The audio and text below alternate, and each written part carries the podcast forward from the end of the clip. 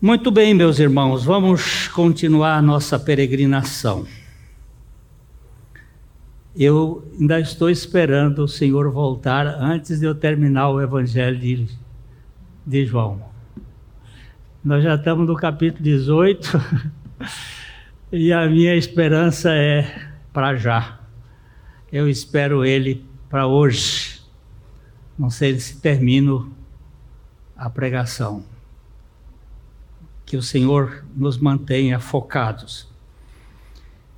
João capítulo 18, versos 15 a 18.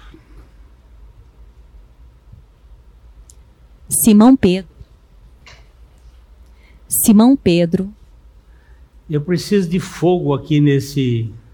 Simão Pedro e outro discípulo seguiam a Jesus. Sendo este discípulo conhecido do sumo sacerdote, entrou para o pátio deste com Jesus. Pedro, porém, ficou de fora, junto à porta. Saindo, pois, o outro discípulo, que era conhecido do sumo sacerdote, falou com a encarregada da porta e levou a Pedro para dentro. Então, a criada, encarregada da porta, perguntou a Pedro: Não és tu também um dos discípulos deste homem? Não sou, respondeu ele. Ora, os servos e os guardas estavam ali, tendo acendido um braseiro por causa do frio e aquentavam-se. Pedro estava no meio deles, aquentando-se também. Só tu podes abrir os nossos olhos para vermos além da letra. Opera em nós, no nome de Jesus, Pai. Simão Pedro e o outro discípulo seguiam a Jesus. Sendo este conhecido do sumo sacerdote, entrou para o pátio deste com Jesus. Domingo passado nós estávamos falando desse discípulo, que possivelmente fosse João, porque João costuma falar assim ele quando fala dele, ele não usa o nome João, ele diz o discípulo a quem Jesus amava. Até eu, eu tenho a impressão que ele escreveu isso, na verdade, ele escreveu isso depois que os outros morreram. Porque ele foi o último a escrever o, o, o Evangelho. O Evangelho de João é o último. E, e já tinham morrido os outros. Porque Jesus amava a todos, que ele diz que tendo amado os seus, amou-os até o fim, mas ele tinha uma sensação, assim, toda especial, o discípulo a quem Jesus amava. Eu, eu, eu gostaria de, de dizer também assim: eu sou um discípulo a quem Jesus me ama. Você, é capaz de dizer assim? Hã? Pensa nisso aí. Eu sou uma discípula amada de Jesus, amado de Jesus. Mas eu estava falando aqui e o irmão Luiz, que está sentado lá atrás, cochichou bem alto assim. Não é João. E deu o nome do discípulo possível. Depois ele veio aqui falar comigo e, e eu disse: você sabe que você tem razão? E, e fui escarafunchar e pegar o fio da meada. Parece que não é João mesmo, não. O discípulo a quem que, que ele diz aqui, olha, ele diz Simão Pedro e outro discípulo seguiam a Jesus. É, quem será esse discípulo? Amigo do sumo sacerdote. Porque a palavra que aparece aqui no, no grego é gnostos. Essa palavra conhecido aqui é um conhecido afetivo. É um conhecido notável conhecido do sumo sacerdote, que tinha esta entrada franca na casa do sumo sacerdote, não parece mesmo que foi João. De onde era João? Da Galileia. A Galileia era o rabotalho. A Galileia era um local de pouca relevância. Por acaso virá alguém de Nazaré? Olha só. Quem era João? Um pescador.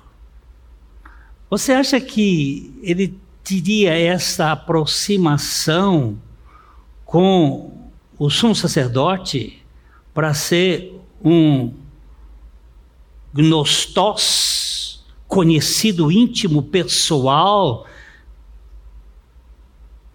Hum, vamos, vamos procurar ver se isto aqui não tem alguma coisa a mais. João e aliás os outros e onze dos discípulos eram da Galileia. Quem não era da Galileia? Qual era o discípulo que não era da Galileia?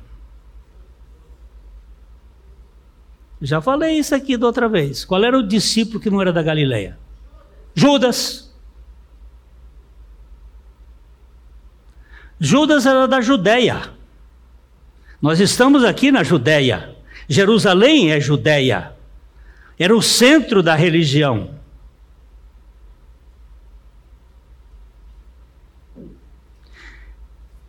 Quem foi trair Jesus? Quem foi que foi trair Jesus? Judas. Quem estava com a escolta junto para prender Jesus? Judas. E quem mais estava lá com a escolta junto para defender Jesus? Quem? Quem mais? Qual foi o discípulo que defendeu Jesus?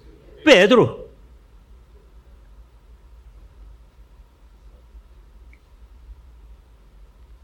Possivelmente, Judas acompanhou Jesus. Jesus foi algemado, algema de correia, de corda, ele foi amarrado.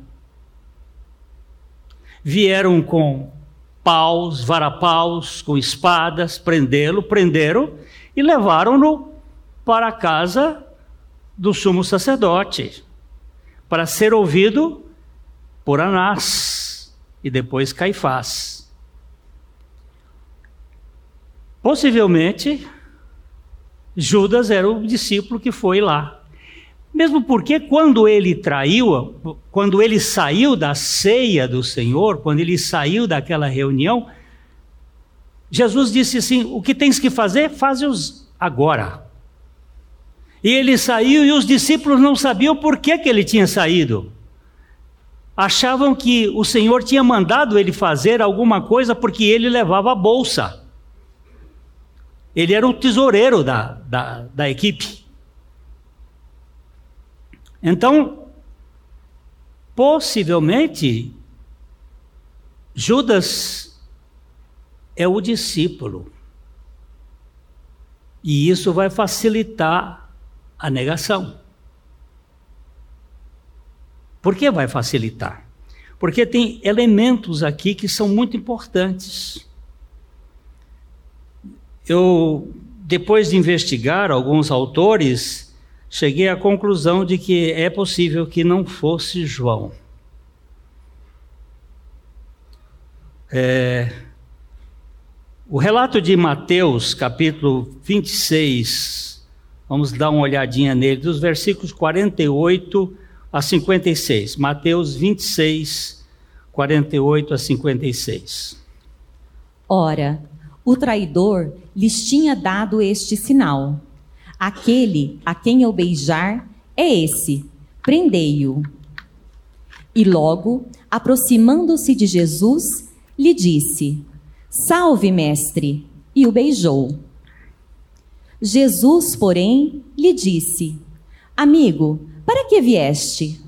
Nisto, aproximando-se eles, deitaram as mãos em Jesus e o prenderam. E eis que um dos que estavam com Jesus, estendendo a mão, sacou da espada e, golpeando o servo do sumo sacerdote, cortou-lhe a orelha. Então Jesus lhe disse: Embainha a tua espada, pois todos os que lançam mão da espada, a espada perecerão. Acaso pensas que não posso rogar a meu Pai, e ele me mandaria neste momento mais de doze legiões de anjos? Como, pois, se cumpririam as Escrituras, segundo as quais assim deve suceder? Naquele momento, disse Jesus às multidões: Saístes com espadas e porretes para prender-me, como um a um salteador? Todos os dias, no templo, eu me assentava convosco, ensinando, e não me prendestes. Para aqui um pouquinho, Patrícia. Volta aqui. Essas multidões aqui, meus irmãos, eram o número de soldados que vieram para prender Jesus. Era cerca de 600 soldados romanos e mais os guardas, os guardas dos fariseus, do, do sinédrio, que vieram prender Jesus. A gente não sabe quantos guardas eram, mas alguns admitem aí de uns 650 pessoas. Por isso que a palavra multidões aqui não eram as multidões que vinham ouvi-lo, era aquele mundo de gente que estava no Monte das Oliveiras, no jardim do Getsemane, prendendo Jesus. Era muita gente. Então Jesus disse assim: Olha, eu estava todos os dias no templo, falava livremente, e vocês vieram me prender com como salteador. Eu ensinava lá. Vamos continuar. Tudo isto, porém, aconteceu para que se cumprissem as escrituras dos profetas. Então, os discípulos todos, deixando, fugiram. Os discípulos estavam numa retaguarda. Quando viram aquela movimentação, deram no pé caíram fora. Fugiram. Agora, vamos para o versículo 30, 57. Vamos para o 57. E os que prenderam Jesus o levaram à casa de Caifás, o sumo sacerdote, onde se haviam reunido os escribas e os anciãos. Olha aqui, agora o sinédrio, ele sempre se reunia no templo mas o templo à noite ficava fechado. Eles foram agora se reunir na casa do sumo sacerdote, que era Caifás.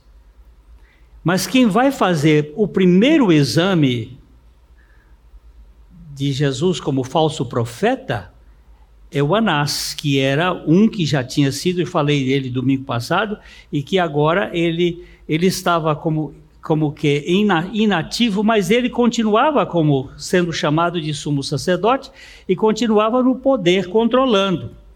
É, eles haviam se reunido, os escribas e os anciãos, pela madrugada para julgar Jesus. Vamos ler um pouquinho mais? Mas Pedro o seguia de longe até o pátio do sumo sacerdote e, tendo entrado, assentou-se entre os serventuários para ver o fim. Aí você verifica que Pedro entrou, mas o livro de João diz como foi que ele entrou.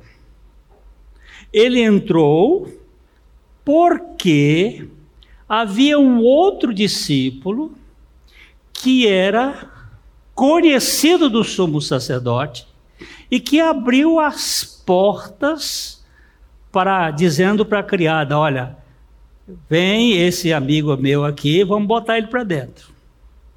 E ele entrou. Vamos voltar agora para João, capítulo ah, 18, o versículo 16. Pedro, porém, ficou de fora, junto à porta. Saindo, pois, o outro discípulo, que era conhecido do sumo sacerdote, falou com a encarregada da porta e levou a Pedro para dentro. Você viu? Ele não entrou assim, ele entrou trazido. Por isso eu não fico difícil de achar que foi João. Porque João, me parece, fugiu com os outros. João só aparece na hora da cruz. E é o único que fica na hora da cruz, depois do julgamento. É muito provável que o elemento, elemento é bom, né? Seja o Judas.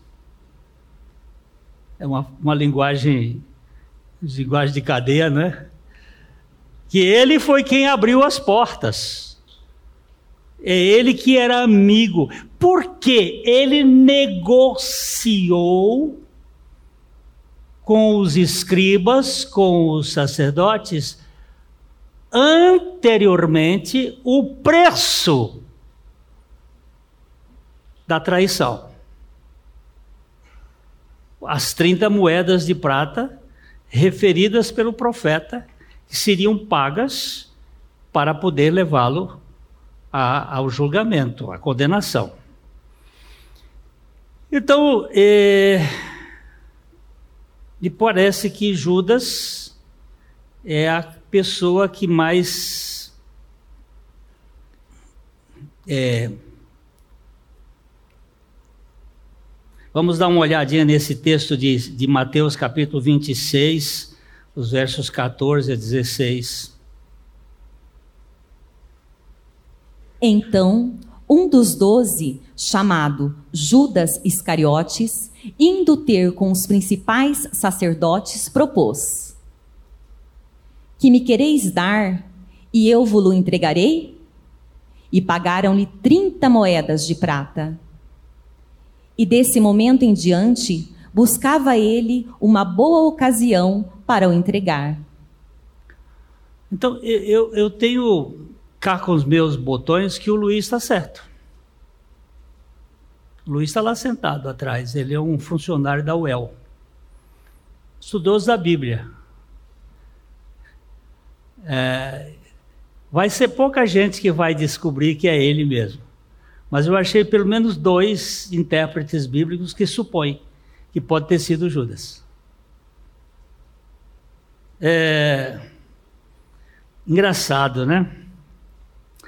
Seria Judas esse discípulo que abriu os portões do pátio do sumo sacerdote para Pedro entrar? Nós temos, portanto, duas hipóteses. A primeira é de que fosse João, e que eu estou muito propenso a achar que não foi. E a segunda, achar que realmente foi, uh, foi Judas. Ele estava ali. É, nenhum dos discípulos sabia que Judas ia trair Jesus, então Pedro não ficou uh, preocupado de entrar. Judas só teve o remorso da sua vida, não, Judas não teve arrependimento, ele teve remorso depois da condenação de Jesus. Mateus 27, 1 a 5. Ao romper o dia, todos os principais sacerdotes e os anciãos do povo entraram em conselho contra Jesus para o matarem. E, amarrando-o, levaram-no e o entregaram ao governador Pilatos. Você está vendo? Ele foi julgado na madrugada, ao romper do dia, Pilatos acordou, levaram ele para o palácio de Pilatos para ser julgado, porque o, o sinédrio não podia condená-lo à morte. Roma tinha tirado do sinédrio a possibilidade da pena de morte. A pena de morte só quem podia dar era Roma. Mas eles julgaram Jesus e o levaram para casa para ser condenado. Veja o versículo 3. Então, Judas, o que o traiu, vendo que Jesus fora condenado, tocado de remorso, devolveu as 30 moedas de prata aos principais sacerdotes e aos anciãos, dizendo: Pequei, traindo sangue inocente. Eles, porém, responderam: Que nos importa? Isso é contigo. Pode ir até mais à frente. Então, Judas, atirando para o santuário as moedas de prata, retirou-se e foi enforcar-se. Presta atenção que o espaço de tempo está bem possível. Ele acompanhou a escolta, ele entrou no palácio do sumo sacerdote e ele trouxe depois Pedro para o encontro. E Pedro sentou-se à roda dos escarnecedores. Na fogueira que estava sendo tinha sido acesa, e ele ali começou então a, o seu processo de negação. Como é que a negação acontece? Quando, quando é que a gente nega Jesus? Como foi que Pedro negou a Jesus? O primeiro problema, nós já falamos isso domingo passado, é a autoconfiança.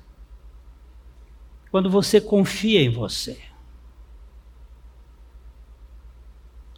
É o, o grande prejuízo para nós é quando nós achamos que não somos capazes de trair, de negar e confiamos em nós mesmos.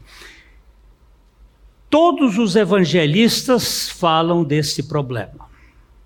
Mateus, Marcos, Lucas e João. Todos. Mas eu vou pegar Mateus, capítulo 26, versículo 31 a 35.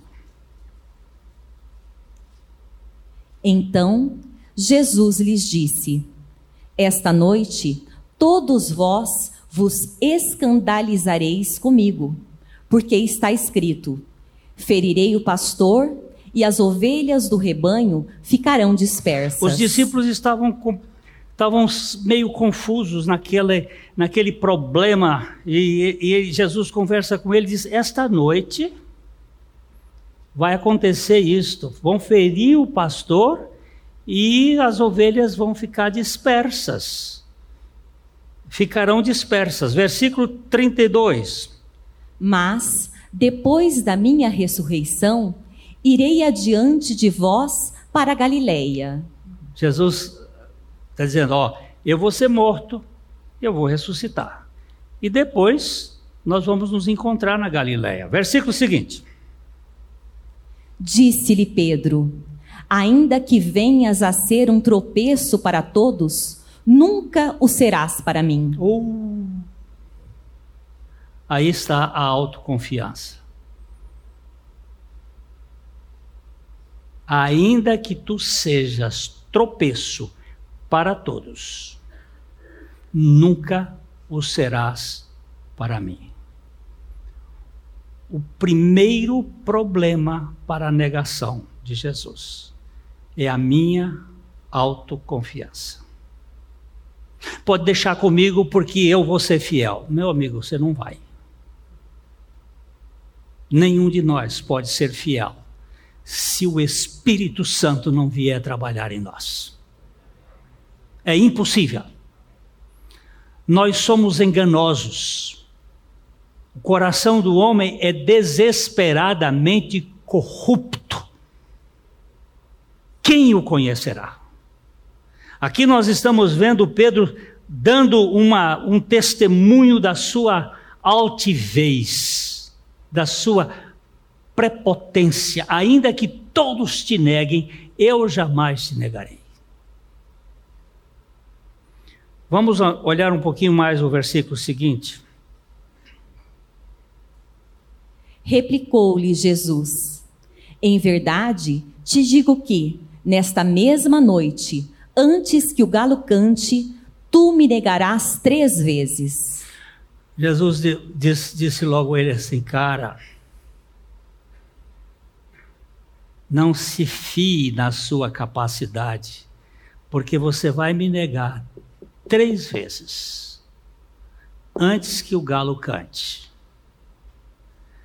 O que que diz Pedro de novo? Disse-lhe Pedro: Ainda que me seja necessário morrer contigo, de nenhum modo te negarei. E todos os discípulos disseram o mesmo. Olha como ele, ele era autossuficiente. E ele ainda tinha essa qualidade, ele, ele convencia os outros, olha só, e todos acharam que não, nós não, não, não, não negaremos o Senhor. A segunda questão para se negar o Senhor são as companhias. E é por isso que eu opto por ser Judas. Por quê? Porque as más companhias ou as más conversações, elas corrompem os bons costumes. Isso está escrito na palavra de Deus em 1 Coríntios capítulo 15, verso 33. É muito importante você saber com quem você anda. Quem são os seus amigos? Onde você está comendo? Com quem você está comendo? Não vos enganeis.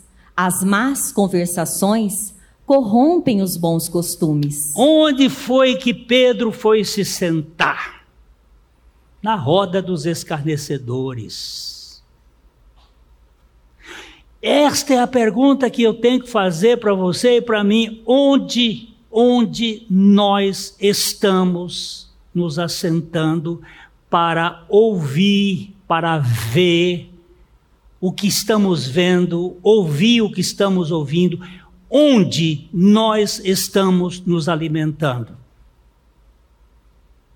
Você conhece aquele provérbio que diz que uh, dize-me com quem andas e direi quem és. É muito claro. Eu, eu, eu vejo aqui algo que pode explicar João não podia ser amigo do Anás para ter essa intimidade. Mas Judas explica, porque a ambição de Judas era o dinheiro, desde o princípio. Diz que ele metia a mão na bolsa, ele era ladrão. E ladrão não se confia. O ladrão, se ele não for transformado por Jesus Cristo, ele é um contínuo perverso criador de problemas na sociedade. Seja na política, seja na igreja, seja no negócio, ele é ladrão. Esse cara tinha uma ambição diferente da ambição da que, que Jesus veio trazer dos seus discípulos. E, e a terceira coisa que eu vejo é o ambiente. Onde você está? Qual é o ambiente que você está se, se relacionando? Eu assisti uma aula lá no em Campina Grande, dada pelo Dr. Adalton Lourenço, agora recentemente. O Adalto ele é um, um cientista e que trabalha com o criacionismo. E ele colocava exatamente isto. O que hoje nós chamamos de ciência, não, não, muitas vezes não pode ser considerado ciência. Por exemplo, é, o Big Bang não é considerado, do ponto de vista da ciência, ciência. Porque para ser ciência, tem que haver comprovação. E é impossível você fazer uma comprovação do que houve no Big Bang. E nem repetir, porque até hoje nunca se viu algo sem inteligência produzir ordem. Nunca. Então não, não pode ser, mas, mas a escola foi invadida por pensamento darwiniano, as universidades foram invadidas e é científico a evolução das espécies. É científico. Mas quem pode comprovar o elo perdido?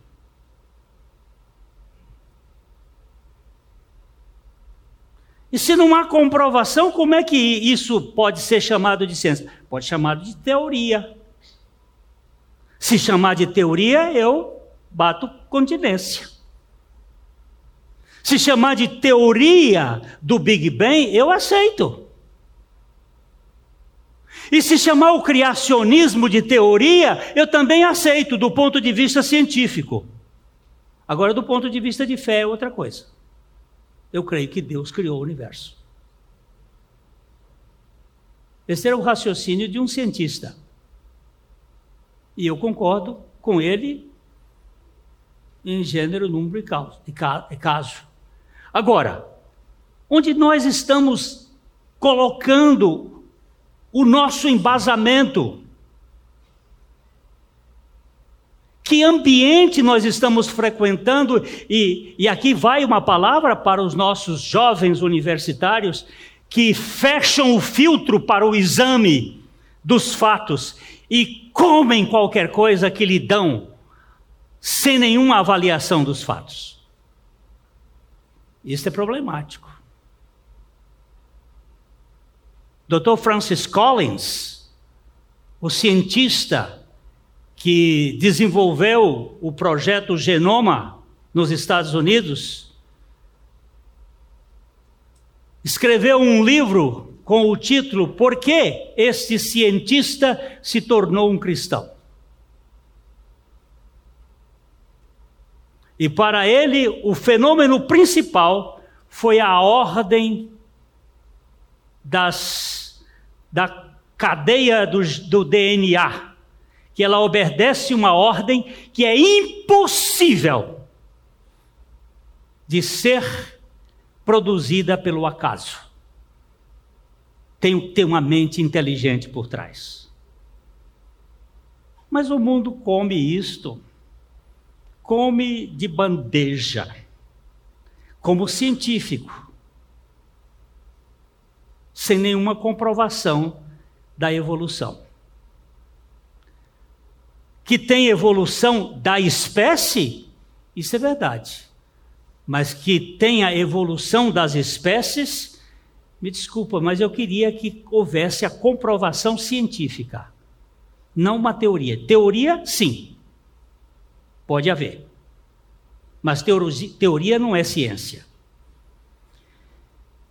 Que ambiente nós estamos nos uh, frequentando e eu gosto muito do Salmo 1, o verso 1, porque ele diz: Bem-aventurado.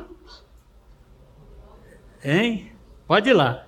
Bem-aventurado. Bem-aventurado o homem que não anda no conselho dos ímpios, não se detém no caminho dos pecadores, nem se assenta na roda dos escarnecedores. Ó, oh, feliz, bem-aventurado Venturoso é o varão, é o homem, é a mulher que não que não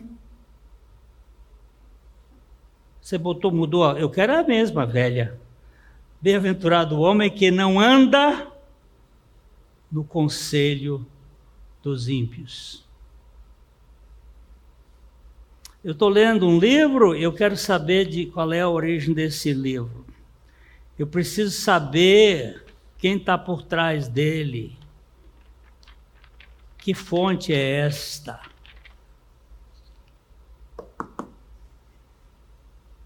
Não quero comer gato por lebre, não. Conselho dos ímpios. Quem financiou o capital de Karl Marx? Quem financiou?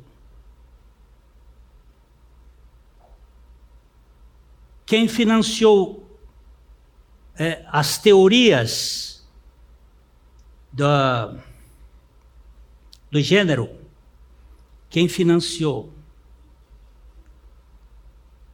Quem financia as universidades do mundo?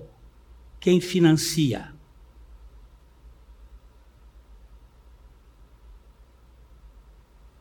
Tem que saber quem financia. Quem é que está por trás disso? Quem é que está por trás desse, desse projeto? Há um professor da Universidade da Dinamarca, esta semana passada, dizendo que mais de mil professores de medicina da Dinamarca são financiados pela indústria fármaco. Começa na escola. E aí começa a coisa. Bem-aventurado é o homem que não anda no conselho dos ímpios. Isso aqui é para filho de Deus. É para filho do Altíssimo. Já falei isso aqui algumas vezes, vou repetir. Desde 2018, nós tiramos televisão da nossa casa. Eu cortei o jornal. Não leio o jornal. Hoje eu tenho alguns informantes mundiais, coisas mais ou menos sérias, mas mesmo assim sujeito a erros. Mas a melhor informação que eu tenho é a minha Bíblia. Essa não me deixa iludido. Porque o mundo passa, as coisas passam, mas a palavra de Deus não vai passar. Eu preciso de um lugar firme para pisar. Ordena os meus passos na tua palavra e não se apodere de mim iniquidade alguma. Bem-aventurado é o homem que não anda no conselho dos ímpios, porque quando anda, ele se detém no caminho dos pecadores. E quando ele se detém, ele vai se assentar na roda dos escarnecedores. Foi isso que aconteceu com Pedro. E isso pode acontecer com qualquer um de nós. Nós ficamos nos envolvidos.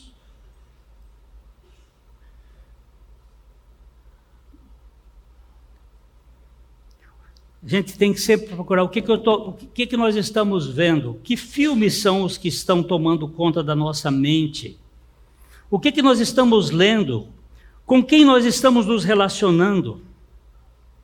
Infelizes, desfavorecidos, desditosos são as pessoas que andam nesse conselho.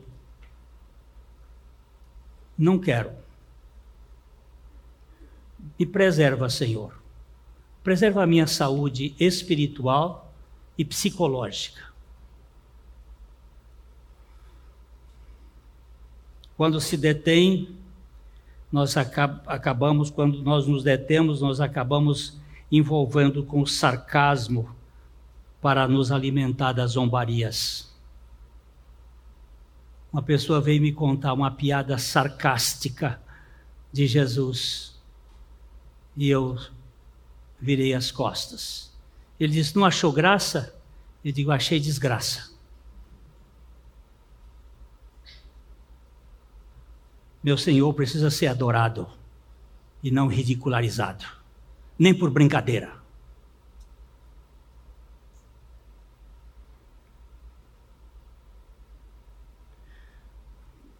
Eu vou falar uma coisinha prática aqui, e aqui para a igreja também, bem prática.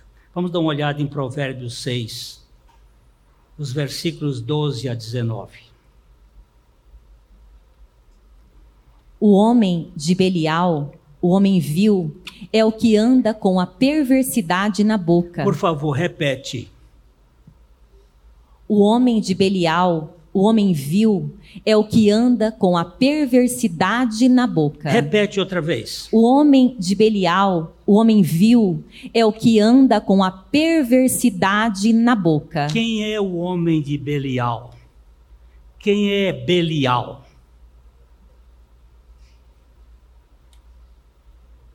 Belial é o pai da humanidade incrédula, é Satanás. O homem de Belial, o homem vil, o que anda com a perversidade na boca. O que, que você está falando? O que você está cantando? Onde você está se alimentando? Continua acena com os olhos, arranha com os pés e faz sinais com os dedos. No seu coração há perversidade. Todo o tempo maquina o mal, anda semeando contendas. Olha, guarde bem aqui. A boca fala, e ele está, olha, o coração, a perversidade. Todo o tempo maquina o mal anda semeando contendas. Gente que semeia contendas é filho de Belial.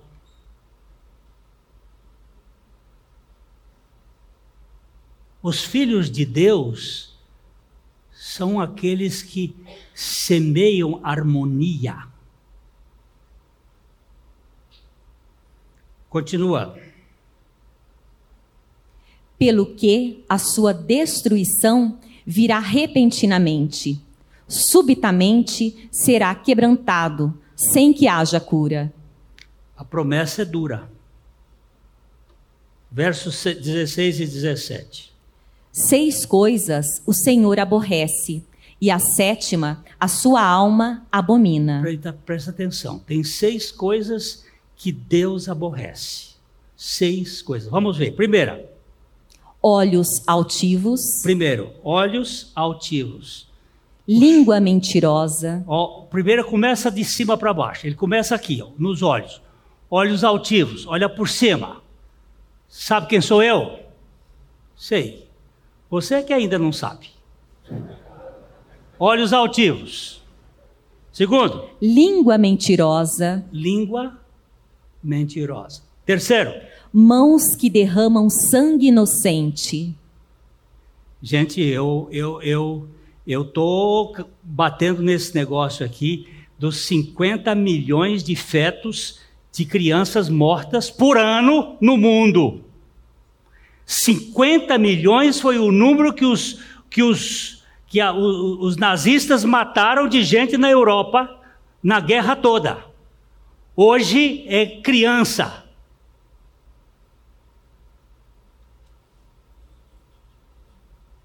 E nós achamos isto absolutamente normal. O Supremo acha normal. É assassinato. É crime. Vamos lá. Coração que trama projetos iníquos, pés que se apressam a correr para o mal testemunha falsa que profere mentiras e o que semeia contendas entre irmãos. A sétima é o que semeia contenda entre os irmãos. Essa o Senhor abomina.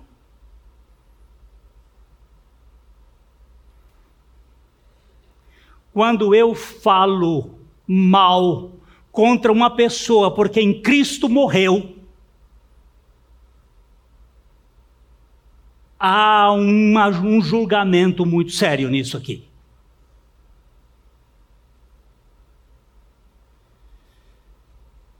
Testemunha falsa, o que profere mentiras e o que semeia contendas entre os irmãos. Nós estamos fazendo um trabalho aqui na igreja com o ministério. E é bom que se saiba. Disseram-me. Quem disse?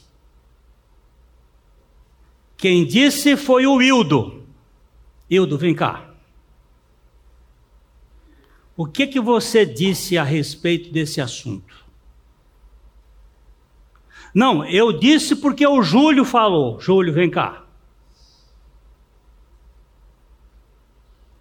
Nós estamos os pastores levantando todos esses casos. Não, quem falou foi o Mário. Vem cá, Mário. Nós vamos pegar a ponta da meada. Nós estamos com alguns processos de levantamento. E quando achar não é para def, def, é, defenestrar, para destruir, é para corrigir, porque entre nós não pode existir fofoca, não pode existir maledicência, não pode existir essas coisas que destroem as vidas. Nós precisamos tratar desses assuntos com transparência, mas com amor e restauração de vidas. Porque a Bíblia diz que é muito sério. Muito sério. Nós estamos com os quatro processos já encaminhados. E se você souber de alguma coisa, não fale, porque se falar vai pegar. Vai entrar na fila. Ou cala-se ou trabalha para restaurar essas vidas. Porque nós não somos um mundo de gente aí para ser cuidado, nós somos as ovelhas de Jesus Cristo. E como ovelhas de Jesus Cristo, nós precisamos de cuidados. Eu falei agora com um pouco de rispidez, de dureza, porque o assunto me fere o coração. Pedro negou Jesus e nós podemos negar a Jesus. Eu quero fazer só essas perguntas a você. Nasceu de novo já? Você tem certeza do seu novo nascimento? Você é uma nova criatura que detesta o pecado? Ou você ainda flerta com o pecado? Você execra falar mal de uma pessoa por quem Cristo morreu? Meu Deus, me, me, me, me policia.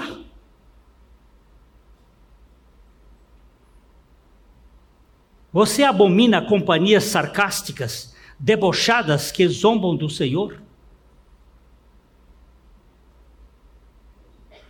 Você foge ou sai dos lugares que ferem o caráter de Cristo? Todos aqueles que são indiferentes a estas coisas estão sujeitos a negar o Senhor Jesus Cristo.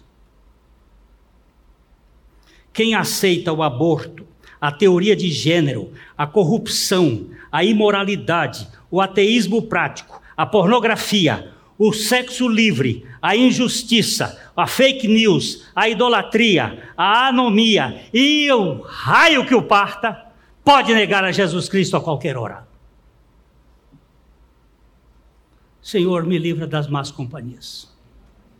Me livra das más conversações. Eu tenho uma boca que precisa ser usada para a tua glória. Eu quero viver para a tua glória. E que nós possamos não cair na mesma esparrela de Pedro, de ser autoconfiantes e achar que conosco não vai acontecer. De confiar em nós mesmos. De andar em companhias que sejam não as companhias que Deus quer que nós andemos, e nos ambientes escusos porque não é o lugar que um filho de Deus deve estar, mas na, na companhia do povo de Deus. Eu gosto muito daquele salmo ah, 16, que ele. Veja, veja se é o versículo 3, agora eu não, anotei, mas eu acho que é o versículo 3. É esse mesmo. Quanto aos santos que há na terra, são eles os notáveis, nos quais tenho todo o meu prazer. Gostou desse versículo ou não? Quanto aos santos que há na terra, são eles os notáveis, em quem eu tenho todo o meu prazer. Senhor, faz isso comigo. Faz isso com os meus irmãos. E nós tenhamos seriedade para viver para a tua glória. Muito obrigado, meu Pai. Amém?